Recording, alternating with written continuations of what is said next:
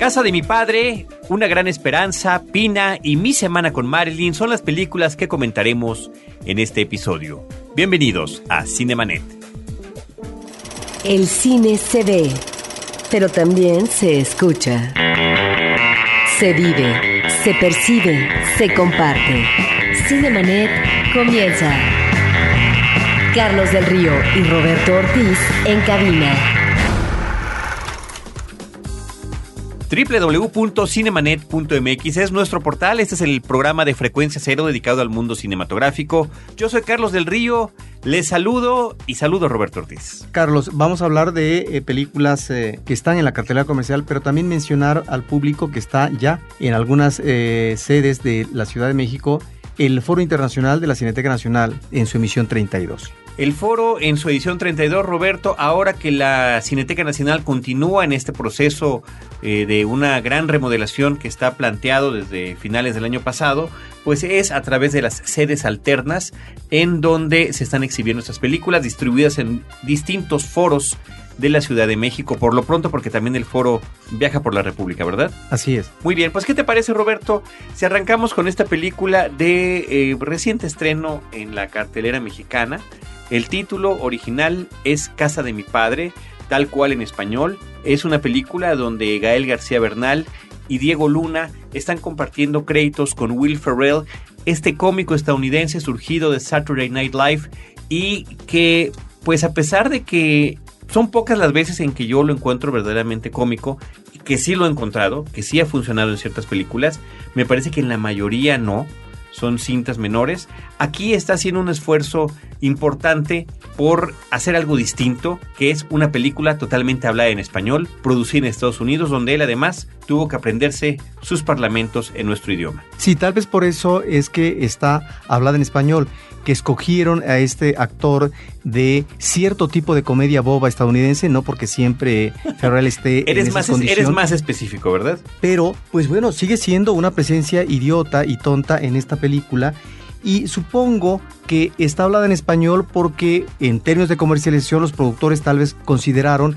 la posibilidad de que pueda tener una penetración efectiva en el mercado de habla hispana en Estados Unidos. O más bien, Roberto, también era el juego de ver qué sucedía con el público estadounidense ante una película hablada en español por uno de sus actores contemporáneos. Sí, en el caso de esta comedia, creo que intenta ironizar algunas vertientes genéricas, específicamente, porque eso es muy evidente, el western, no solamente el western clásico, sino también un western eh, posterior, crepuscular. El western, diría yo, que tenía a la cabeza en las producciones italianas a Sergio Leone como, como director. Y también al melodrama, incursión en el melodrama y aquí más que poder identificar lo que podría ser el mundo eh, del melodrama mexicano eh, en la producción clásica de los años 40 eh, o de la telenovela de muchos años en la televisión, creo que hay una identificación mayor con lo que podría ser y muy poco afortunada eh, con el cine de Almodóvar en cuanto a ciertos manejos de la música,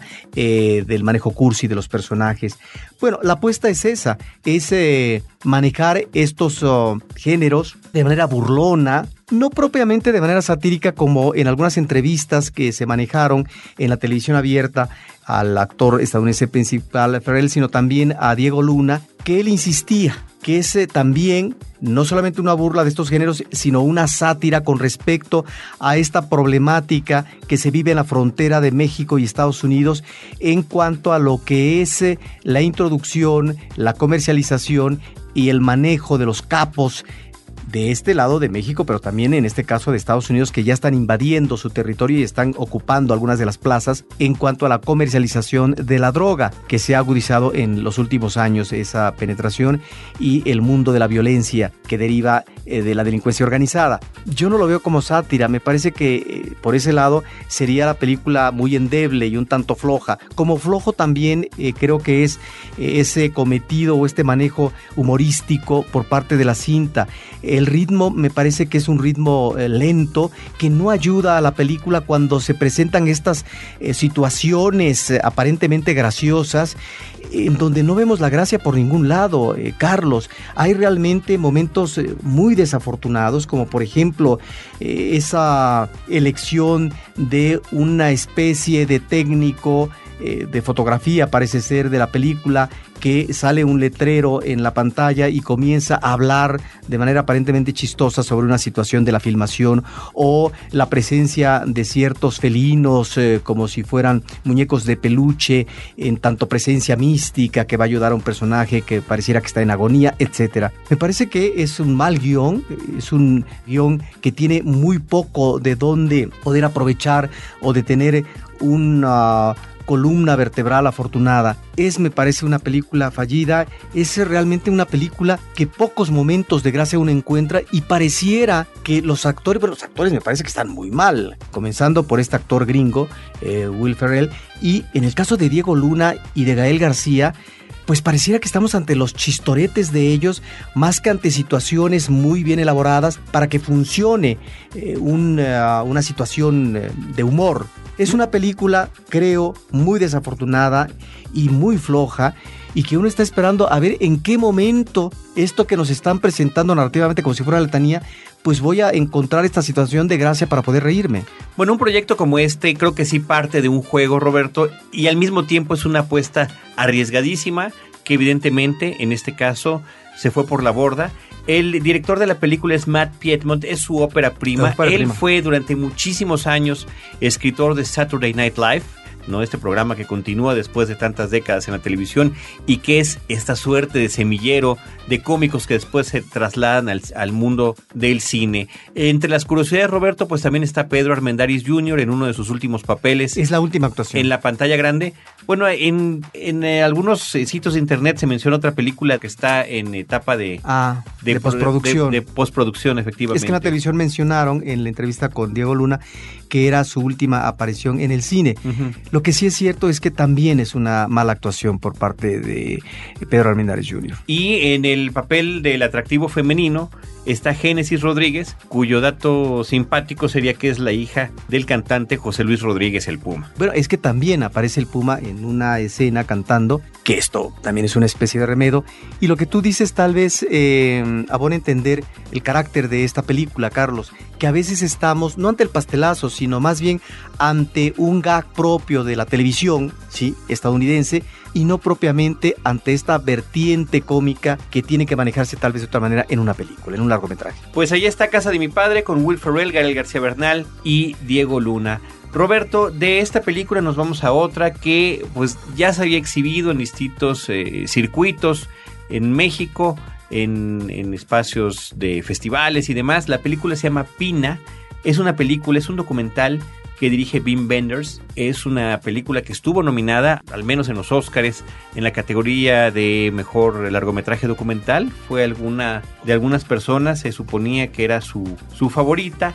Y es una película que trata sobre la coreógrafa alemana Pina Bausch, que en un principio la idea de Bim Benders era trabajar con ella después de haberla convencido para lograr realizar un documental para entender lo que hay detrás de, de sus piezas coreográficas tan famosas, pero pues ella sucumbe ante una enfermedad de cáncer. El proyecto continúa y pues lo que hace la película es recopilar por una parte eh, la cuestión de la puesta en escena de estas eh, coreografías, algunas tal cual en escena, algunas son trasladadas a diferentes espacios urbanos o rurales y al mismo tiempo hay una serie de entrevistas con los miembros de su grupo artístico un reparto de personajes de diferentes edades, de diferentes nacionalidades. Cada uno está platicando con la voz en off eh, sus experiencias con el grupo, con Pina en particular, a quien adoran e idolatran, mientras están ellos en posiciones casi estáticas frente a la cámara, un recurso que se utiliza en diferentes documentales. A mí me ha gustado más cómo lo utiliza, por ejemplo, el documentalista Errol Morris, que recurre mucho a ello. Y bueno, eh, después de que comentes tú, Roberto, lo que te parece la película que está filmada en 3D y donde hay un esfuerzo de vendes por aprovechar al máximo este medio, te digo lo que a mí me parece lo que vi. Sí, más que entornos rurales, yo diría que estamos ante entornos citadinos eh, interiores y, exteriores. Y parques en algunos casos. Sería interiores, es decir, aquellas representaciones dancísticas que se hacen en un teatro y aquellas eh, que están en un entorno urbano, ¿sí?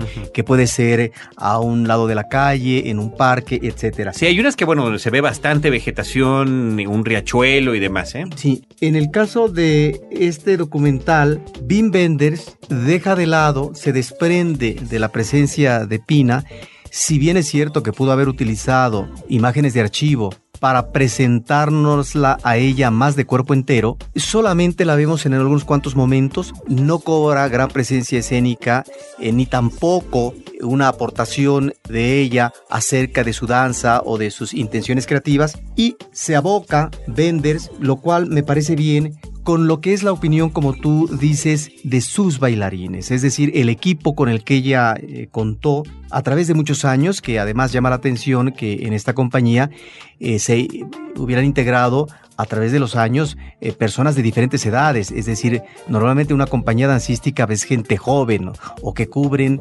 el espectro profesional hasta cierta edad y después obviamente tienen que ser cubiertas sustituidas estas personalidades por bailarines más jóvenes. Aquí no encontramos lo mismo eh, gente de 20 años que de 30, 40 o 50 años. Esta es una peculiaridad que encontramos eh, cuando vemos no solamente bailando, sino también hablando a cuadro. Estos personajes que me llaman mucho la atención, que hablan de una manera muy agradecida a lo que fue este respaldo, este trabajo que hicieron conjuntamente con Pina Bausch. De tal manera que se observa eso, un agradecimiento y, por otra parte una visión muy eh, lúdica y también eh, de gran reconocimiento a esta eh, mujer. Esto me parece bien, creo que hay una buena selección de algunos fragmentos, algunos momentos de estas danzas que en buena medida algunas de ellas nos remiten a situaciones de la condición humana que tienen que ver con la soledad, con la incomunicación, eh, con la letanía existencial, con el amor, con la pasión. Ahí encontramos algunos elementos temáticos que, aunque sea de una manera fragmentada, nos lo está mostrando esta apuesta y también este mm, manejo de intención personal por parte de Pina Bausch con respecto a sus temas y al manejo coreográfico que obviamente eh, marca, no sé si un antes o un después, pero sí marca un momento interesante en la danza contemporánea y que creo que el hecho de que el público pueda disfrutar esta película en tercera dimensión es eh, un elemento favorable. Pues yo lo que tengo que decir, Roberto, eh, y lo platiqué después de que habíamos visto la película, es que la sufrí terriblemente. Es una película que no me gustó en absoluto, no por los elementos que ya mencionamos, que eso los entiendo por parte del, creador y también por parte de los, de los eh, protagonistas de la película, sino porque de verdad, y esto es, es difícil poder escudarme en mi ignorancia con este tipo de coreografías o en mi falta de sensibilidad hacia, cierto tipo de artes escénicas o diría yo supuestas artes escénicas porque me parece que la cuestión de lo que están presentando a mí no me parece atractiva en lo más mínimo. Me parece una serie de ridiculeces de, de como si hubiera ella fíjate perdón que hable yo mal de esto pero es, es la impresión que me dejó como espectador Roberto. Estamos viendo a estos hombres y mujeres hablar como si estuvieran hablando de una deidad que fue la que los iluminó y los llevó por ese camino para pertenecer a ese grupo, me parece que están adoctrinados, ciegos, sometidos. Pareciera que estoy escuchando a los miembros de un culto de fin del mundo que están recordando a la que los reclutó. Y bueno, pues mi falta de entendimiento absoluta para el, supuesto arte que están representando. O sea, me pareció aburrida y dolorosa a más no poder. Ahora, hay que considerar, Carlos, eh, esto que tú ubicas como un posible adoctrinamiento, yo no lo vería de esa manera, sino que están hablando de una manera sentida. ¿Por qué? Porque finalmente se ha ido. Sí, claro, pero es muy fácil hablar bien de alguien que ya se fue, ¿no, Roberto? Se ha ido esta presencia que finalmente para muchos de los integrantes de la compañía fue un factor determinante en sus vidas por lo que se refiere a este trabajo creativo en la danza. Sí. Sobre todo cuando estamos hablando eh, de personas de diferente edad, donde cada una de estas personas... Y nacionalidad, reitero, porque además, y eso sí, no sé si lo dije hace ratito, cada quien habla en su idioma original. Habrá quien hable en japonés, habrá quien hable en español, habrá quien hable en francés, en alemán y demás. Y en donde también, de acuerdo a la edad y las capacidades físicas eh, de cada bailarín es que también encontramos su situación acorde a lo que considera en términos eh, de implantación coreográfica Pina Bausch. Bueno, pero ¿qué me dices de otro tipo de implantación cerebral cuando estamos viendo a diferentes eh, intérpretes de generaciones de distintas generaciones, cuando hay dos padres que son quizás contemporáneos de Pina, que ya tienen a una hija que también se integró y que seguramente creció en ese ambiente y que también está integrada a este grupo escénico. Como si se tratara de una familia, daría la impresión. sí, bueno, vamos a llamarle así si tú quieres. Pero digo yo, siempre es muy fácil santificar al que al o a la persona que ya haya desaparecido. No puedo yo de ninguna manera hacer una crítica objetiva de una expresión artística que no comprendo. Insisto, mi punto de vista viene del espectador que se sentó y dijo, ¿qué diablos está pasando en la pantalla? Pero bueno, es espina de Bean Benders. Cinemanet está de intermedio. Regresamos en un instante. Ahora, diseñar y hospedar su página web será cosa de niños. En tan solo cinco pasos, hágalo usted mismo sin ser un experto en Internet. Ingrese a suempresa.com y active ahora mismo su plan. Suempresa.com, líder de web hosting en México tipos de vinos, variedades de uvas, viñedos, cómo llevar una cata, regiones vitivinícolas, casas productoras y todo lo que quieres saber sobre este tema lo encuentras en Vino para principiantes, un curso en línea de educación sobre el vino. www.vinoparaprincipiantes.com, un podcast de frecuencia cero, Digital Media Network. Cinemanet. Vamos ahora, Roberto, con una película que también se estrenó recientemente aquí en México. Se llama Big Miracle. La traducción literal sería Gran Milagro. Es una película de Ken Cuapis. Aquí en México se llama Una Gran Esperanza.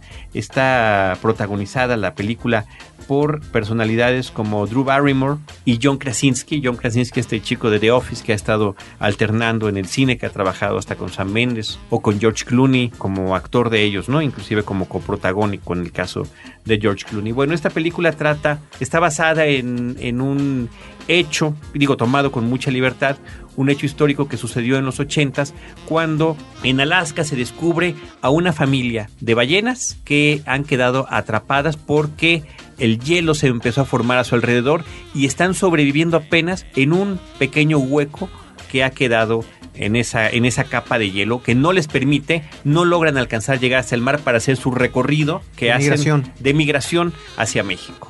Entonces, la película trata sobre las distintas maneras en las que eh, la gente decide o no ayudar o apoyar o tener el ojo mediático ante una situación de estas. La, cinta arranca cuando se hace este descubrimiento y el reportero local hace su nota, la manda y resulta que la nota empieza a ser reproducida en diferentes medios, cobra gran notoriedad a nivel nacional primero y después a nivel internacional. Y aunque es una de estas películas que supuestamente tratan de manejar la cuestión emotiva, vamos a salvar a la ballena, el personaje de ni más ni menos que de Drew Barrymore es una activista de Greenpeace con todos los excesos que les caracterizan, que está por salvar a las ballenas a toda costa, pero lo interesante es que aunque hay de mucha más gente que se anota para esta labor, cada quien lo está haciendo por su propio beneficio. Las cadenas noticiosas para tener la nota más importante, el pleito que hay entre los propios reporteros para ver quién puede cubrir la nota, la Casa Blanca que tiene que involucrarse en una cuestión en plena precampaña del vicepresidente eh, para el próximo periodo, en este caso era el presidente de Estados Unidos eh, Ronald Reagan, las distintas compañías petroleras que siempre han sido acusadas de los terribles daños ecológicos que crean, bueno, deciden ayudar para cambiar su imagen, el propio gobernador de Alaska. Y me parece que ese es uno de los puntos interesantes de la película, si bien lo maneja de una manera ligera, es una cosa que a final de cuentas logra trascender de una manera muy sencilla cómo se mueven todo este tipo de intereses que puede alcanzar inclusive una breve alianza en uno de los momentos más álgidos de la Guerra Fría entre la entonces Unión Soviética y Estados Unidos para tratar de liberar a estas criaturas. La película integra algunas escenas de los noticieros de aquellas épocas, de los ochentas, me parece que lo hace acertadamente y sin embargo al mismo tiempo nos recalcan demasiado que estamos en aquella época presentándonos, ¿no? El último Walkman, ¿no? Lo que entonces sería el equivalente del iPod con audiocassettes o el cubo de Rubik o cosas de estas que son muy icónicas de la década de los 80. Yo es una película que definitivamente tan solo por el trailer no, no me hubiera alentado a ver porque está esta escena, hay una escena que supuestamente quisiera tener algunos tintes poéticos, ¿no? Donde se ve a un buzo, que en realidad es, Drew Barrymore, una buza diríamos, que está viendo a las ballenas de cerca bajo el hielo. Y cuando uno llega a esa escena en la película, me parece que estos acercamientos, esos close-ups de Drew Barrymore, a quien yo estimo y bueno, hemos visto crecer en la pantalla grande con distintos papeles y hasta en uno de como directora que alguna vez comentamos aquí en Cinemanet, Roberto, me parece que en particular esos close-ups son de las peores cosas que ha hecho. Pese a ella, es una película que logra su cometido y entretener en, en todo sentido. Lo que quiero decir es que a mí me sorprendió positivamente. Big Miracle, una gran esperanza. Y finalmente, Roberto, vamos a platicar de la última película de este episodio antes de que pasemos a los comentarios del foro de la Cineteca Nacional. Mi semana con Marilyn, una película que tuvimos oportunidad de ver antes de la entrega del Oscar, cuando estábamos nosotros concentrados en, en las películas nominadas, en cuáles habían llegado o no a nuestra cartelera, y que sin embargo, creo que con una decisión posiblemente errónea en lo que tiene que ver con la distribución, tuvieron que pasar todos estos eh, meses para que finalmente se estrenara en nuestro país, ya que la película además no había recibido ninguno de los premios para los que estuvo nominada. Sí, es uh, una película que nos remite a esta fórmula del cine dentro del cine, porque la cinta está basada en un texto de un joven que vivió que estuvo cercano en la producción de una película que dirige Laurence Olivier, una película que va a ser actuada en Inglaterra por parte de Marilyn Monroe y fue precisamente El Príncipe y la Coriza. Se logra concretar esta relación, eh, Marilyn Monroe llega a Inglaterra y qué cosa es lo que nos aportaría, si no de nuevo, sí de atractivo esta cinta en términos uh, de lo que es la personalidad de esta actriz, que es en esta visión que finalmente es una visión personal, es la verdad, es el punto de vista de este personaje que escribe sobre aquel suceso, un joven de familia adinerada que lo que quiere es integrarse al cine y qué mejor que una película como El Príncipe y la Coriza donde va a estar el gran director de las tablas inglesas eh, del teatro inglés, eh, Laurence Olivier, también eh, gran actor de cine y que ahora va a dirigir a esta estrella de Hollywood. Aquí lo que me llama la atención es, en principio, que está muy bien el trabajo de producción y el reparto actoral. Creo que la actriz de Marilyn no se parece a Marilyn, pero finalmente lo que importa es su trabajo actoral y dramático. Es la situación en que se encuentra en ese momento Marilyn, una mujer que está ya con eh, los calmantes y que por lo tanto en su incursión en esta cinta, pues bueno, uno podría decir es una mujer sumamente irresponsable porque va al set de filmación a la hora que se le pega la gana porque eh, se ha quedado dormida, etc. Bueno, pero es más bien esta situación de crisis que está viviendo ella y que más adelante, más temprano que tarde, terminará en su muerte. Es eh, además una película, Roberto, eh, que estuvo, sus nominaciones al Oscar, además de otras muchas que tuvo, tienen que ver con el terreno actoral. Por una parte, Kenneth Branagh como actor de reparto, por su interpretación de Laurence Olivier, y como actriz protagónica, Michelle Williams, que efectivamente no tiene este parecido físico a la Marilyn Monroe original, pero sí hay todo un trabajo muy detallado de eh, caracterización con el color de peinado, maquillaje, vestuario. y demás, y que logra transmitir efectivamente la fragilidad de este personaje, sus inseguridades, pero al mismo tiempo sus dotes de manipulación, porque es a través de estas manipulaciones cómo logra efectivamente enredarse con este jovencito británico durante el tiempo de filmación, eh, a pesar de los conflictos que se estaban suscitando de una parte y otra de la filmación con sus apariciones o sus desplantes o la desesperación que podría lograr en el resto del equipo de filmación de la película. La, la cinta en lo que tiene que ver con el reflejo de la época, con el vestuario, los coches y las calles, me parece que es impecable. Demasiado limpia, ¿no? En, algún sentido, pero es un sentido que luce muchísimo. Es una película eh, visualmente muy agradable. Y creo, Roberto, que este pedacito de vida o de supuesta parte que tuvo eh, en, la filmación de la película The Prince and the Showgirl, que es el título original, una película que se estrenaría en el 57, pues nos, nos revela quizás un poco lo que hay detrás del mito de Marilyn. Pero al mismo tiempo, eh, también la descripción de estas eh, personalidades tan fuertes, con un gran ego como Laurence Olivier, ¿sí? que realmente le colma la paciencia. ¿Cómo es posible que en su propio terreno, en su propio país, pues le haga estos berrinches Marilyn Monroe de no presentarse al set de filmación cuando ya tiene llamado o que llegue tarde o que ni siquiera avise?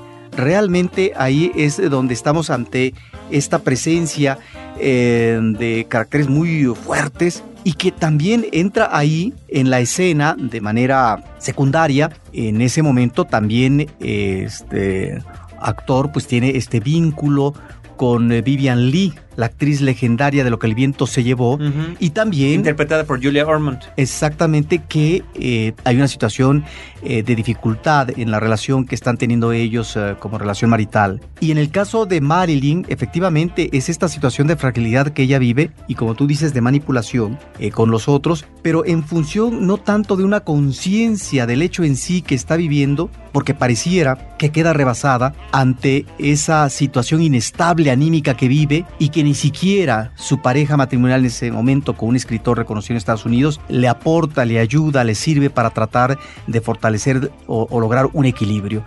De tal manera que es una mujer desvalida, es una mujer que la encontramos en una situación en que pareciera que difícilmente va a encontrar el báculo necesario, aunque sea momentáneo, para sortear convenientemente eh, esa responsabilidad que debe de cubrir ante una producción fílmica que está ahí, esperándola a ella cotidianamente para hacer tal o cual escena y en donde en tal o cual escena ella fracasa porque simple y sencillamente no llega a ella con la preparación que debe, no obstante que tiene a su lado una mujer que la está asesorando en una técnica actoral para que finalmente todo funcione a las mil maravillas. Ese pasaje me parece que lo logran manejar muy bien y esa es la aportación yo creo que de la película. Y que a pesar de todos esos problemas que estás mencionando y que son reflejados en la película, cuando llega el momento en el que se alinean los astros de alguna manera y logra capturarse ella en la pantalla, resulta que cuando la ven proyectada, a pesar de todas las eh, terribles cosas que sufrieron todos los involucrados en la filmación,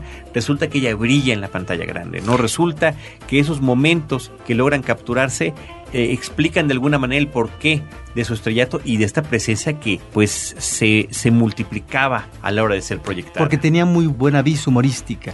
Era cuestión obviamente de saberla aprovechar en la dirección y que pues en esta película sin ser realmente una obra maestra que quede registrada en la historia del cine, pues es eh, finalmente este encuentro que se da entre dos uh, personalidades como es en la dirección de cine Laurence Olivier y en la actuación Marilyn Monroe que está en un gran momento de su carrera y todo mundo quiere saber de Marilyn. Hay algunos pasajes. Que bueno, bueno, que estaba de más a punto de todavía de saltar todavía más a la fama. Ya vi, ya tenía cierto reconocimiento. Los mismos, una nota, una leyenda que aparece al final de la película nos dice que todavía vendría la etapa más fuerte de su carrera poco después de esta cinta. Exacto. Y que por otro lado, hay algunos pasajes que son atractivos como esa incursión espontánea, sin que ella la busque en las calles donde todo mundo se acerca a ella eh, para verla, eh, para aplaudirle, para pedirle un autógrafo, o cuando también con este chico que la acompaña y del cual se apoya Marilyn Monroe,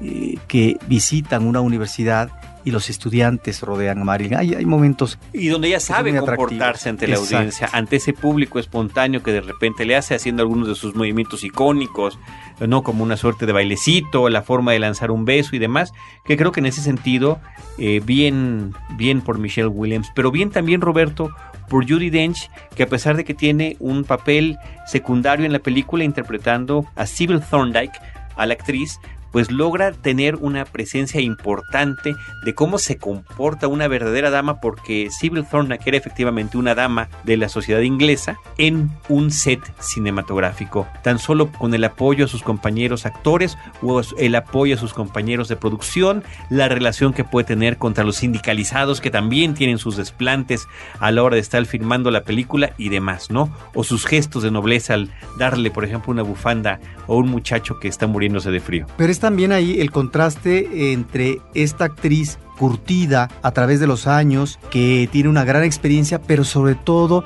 tiene el hábito de la disciplina, lo cual no se ve por ningún lado en Marilyn. Entonces sirve también como eh, situación de contraste que maneja muy bien la dirección. Efectivamente, pues ahí está Roberto, mi semana con Marilyn, la película que dirige Simon Curtis. Él es un director que más bien se ha forjado en el terreno televisivo y que ahora hace este traslado al mundo cinematográfico con esta cinta de corte biográfico, digamos, parcial de Marilyn Monroe. También habrá que notar, Roberto, la presencia de Emma Watson, esta actriz que también vimos crecer en la pantalla, no en las películas de Harry Potter, y que bueno, ahora está tratando de tener otro tipo de papeles. Me parece que ella también está muy bien, es una chica muy, muy dulce, muy bonita, ya la hemos visto aquí en, la Ciudad de México, inclusive en cada parabús están anuncios de fragancias y demás, pero creo que tiene un papel interesante como una chica que ayuda en el vestuario en esta producción cinematográfica de eh, The Prince and the Chorus Girl.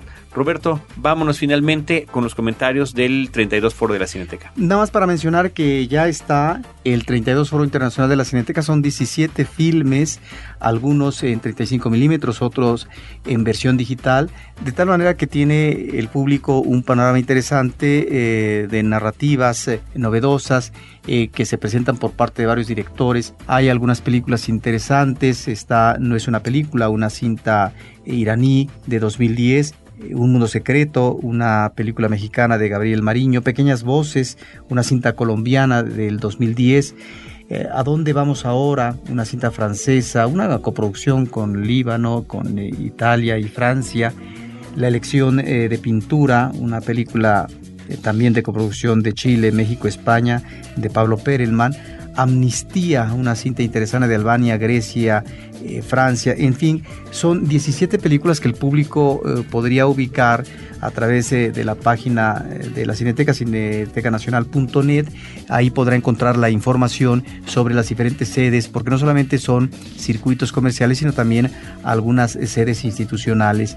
Hay películas que, vale la pena mencionar, como la cinta de Lars von Trier, que es Melancolía, una coproducción entre Dinamarca, Suecia, Francia y Alemania. Una vez que veamos algunas películas y tengamos oportunidad de, comentarlas aquí, hablaremos de ellas. Muy bien, pues muchas gracias Roberto por eso. Eh, reiteramos eh, las películas que comentamos en este episodio, Casa de mi Padre, Pina, Una Gran Esperanza y Mi Semana con Marilyn, cintas de eh, exhibición comercial en México. Así que muchísimas gracias a todos por habernos escuchado. Gracias a nuestro equipo de producción, Abel Cobos en la producción en cabina, el encargado de publicar y que estén a tiempo y en forma estos episodios de Cinemanet, a nuestra productora Paulina Villavicencio, encargada de todas las gestiones ante distribuidoras y representarnos en eventos cinematográficos. Y en estos micrófonos, eh, Roberto Ortiz y un servidor Carlos del Río, les agradecemos y les agradecemos que sigan también a través de las redes sociales en arroba Cinemanet en Twitter, en facebook.com diagonal cinemanet, en eh, Cinemanet 1 en YouTube